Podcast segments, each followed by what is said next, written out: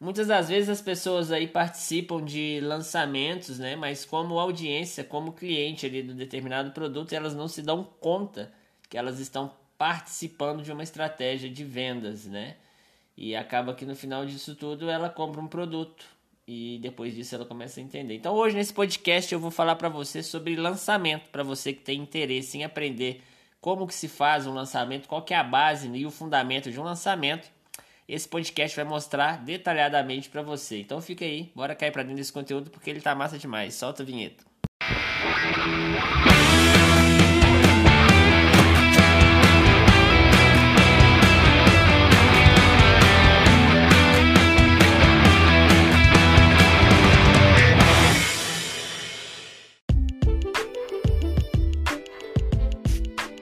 Opa, aqui é o Paulo, seja bem-vindo a mais um podcast, tal. E para você que chegou até aqui, é, e ainda não me conhece, o Paulo e aqui a gente fala muito sobre marketing digital, tráfego pago e vendas através da internet. Então, se você quer entender mais sobre esse mercado de vendas através da internet, você chega no podcast certo. E hoje a gente especificamente vai falar sobre lançamentos. Você talvez já participou de algum lançamento aí como cliente e não se deu conta que você participou de uma estratégia de venda e assim você consumiu, foi lançado. Então eu vou contar para você aqui como que é os pilares principais, né? Como que funcionam os pilares principais de um lançamento para que ele aconteça e ele tenha aí uma assertividade maior. Bom, para você que é, quer entender os lançamentos, a primeira parte do lançamento, o passo número um de um lançamento é você ter uma construção de lista. Uma, uma lista, o que, que, que, que consiste essa lista, Paulo? Essas são as pessoas que precisam estar ali presentes, né? Quando você for mostrar o produto para elas. Então, ou seja, essa lista tem que ser uma lista voltada para pessoas que têm interesse naquele produto que você quer lançar. E você também tem que pensar o seguinte: é, o segundo pilar ele interage diretamente com o primeiro, que o segundo pilar é o produto. O produto é um pilar, a lista é outro pilar. Então anota aí: primeiro pilar, lista, segundo pilar, produto. Sem esses dois você não consegue fazer o lançamento. E aí o seguinte, você vai pegar essa lista, trabalhar ela e entender qual que é a necessidade dela. E eu vou dar um grande exemplo aqui de lançamentos para vocês, para que você possa entender aí como que funcionam os lançamentos. Ah, vamos falar da, da, vamos falar aqui da Apple. A Apple, quando ela vai fazer os lançamentos dela, ela procura aí, geralmente os pontos mais assertivos ali dos clientes que já tem, né?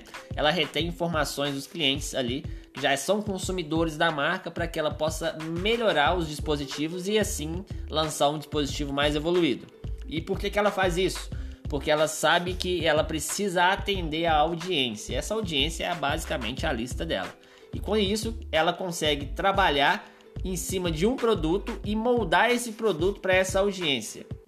Não é simplesmente ela cria um produto da cabeça dela e coloca esse produto na frente da audiência ela precisa entender a audiência e criar um produto para audiência e não ao contrário, mostrar, fazer um produto, forçar a venda de um produto para para audiência, um produto que ela acredita. Não, o produto as pessoas têm que acreditar nele. Por exemplo, quando a Apple chegou ao mercado aí com as keynotes, né, aquelas apresentações do Steve Jobs, quando ele falava e mostrava os dispositivos da Apple, ela, ele sempre fazia aquela apresentação e mostrava o que, que tinha de novidade naqueles dispositivos que ele estava lançando ali. Então, é, aquela ali é uma fase de pré-lançamento, a gente vai falar um pouco mais para frente. Ele unia várias coisas, né? Ele uniu, na verdade, várias coisas ali dentro dos dispositivos móveis para que facilitasse a vida das pessoas. Então ele tinha uma lista para mostrar aquilo ali, então ficava aquelas imprensas, aquelas coisas todas lá para assistir o Steve Jobs falar.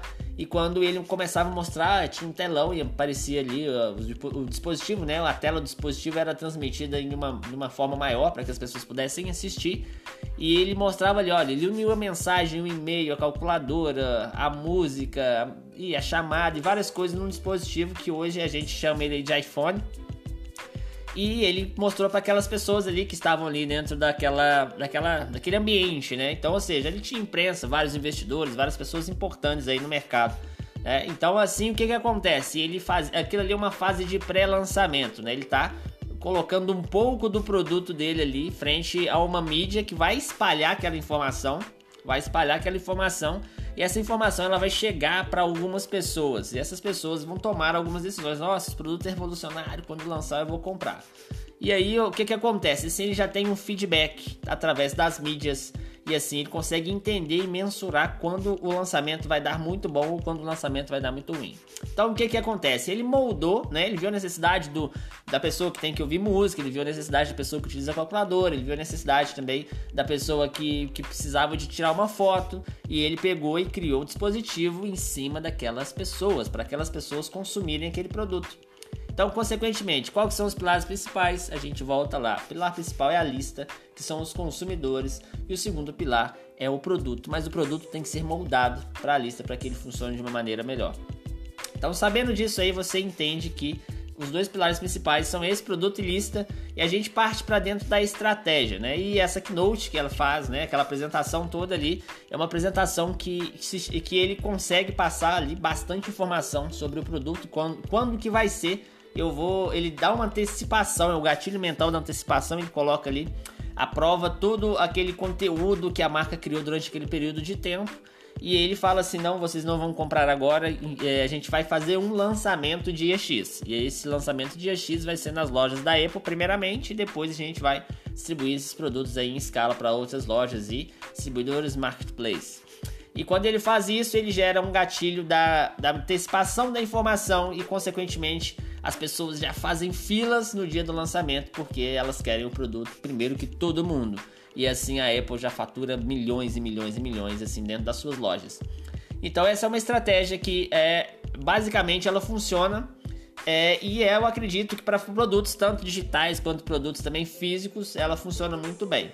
E a estratégia você precisa trazer ela para dentro do seu negócio para que as suas coisas que você pensa dentro do seu negócio fluam melhor para que você consiga realmente fazer o trabalho em escala. Então existe as vendas em perpétuo, que é aquela venda que você faz todos os dias, né? Você evolui com o carro andando e existe aquela venda que você trabalha no produto, melhora ele, faz um lançamento. Então, para você que chegou até o final desse podcast, agradeço você. Se você gostou desse podcast, você deixa o coraçãozinho aí para também dar uma força para o Paulo continuar fazendo esses podcasts legais para você aprender mais sobre marketing. Compartilhe esse podcast com um amigo seu para que ele entenda também como que funciona o lançamento. Talvez ele tenha até o Apple aí, mas ele não, não sabe, não, não entendeu ainda que ele fez parte de uma estratégia de marketing. Então vai lá, mostra esse podcast para ele. E é isso aí, tamo junto e bora pro topo.